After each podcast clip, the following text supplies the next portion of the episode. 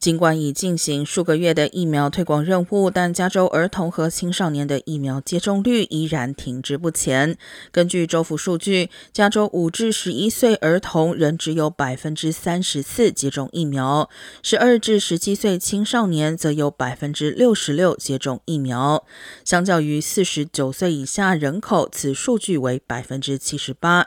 年长者疫苗接种率更达到百分之八十三。即便儿童接种新冠疫苗被认为有许多好处，但凯撒家庭基金会的民调显示，家有十二至十七岁青少年的父母，三成不会让孩子接种疫苗。另外，百分之三只在一定有需要时才会接种。而家有五至十一岁儿童的父母，三成六不考虑让小孩接种。百分之十一的父母只在有必要时才会让小孩接种。目前，加州尚未将新冠疫苗接种作为公私立学校就读七至十二年级的必要条件。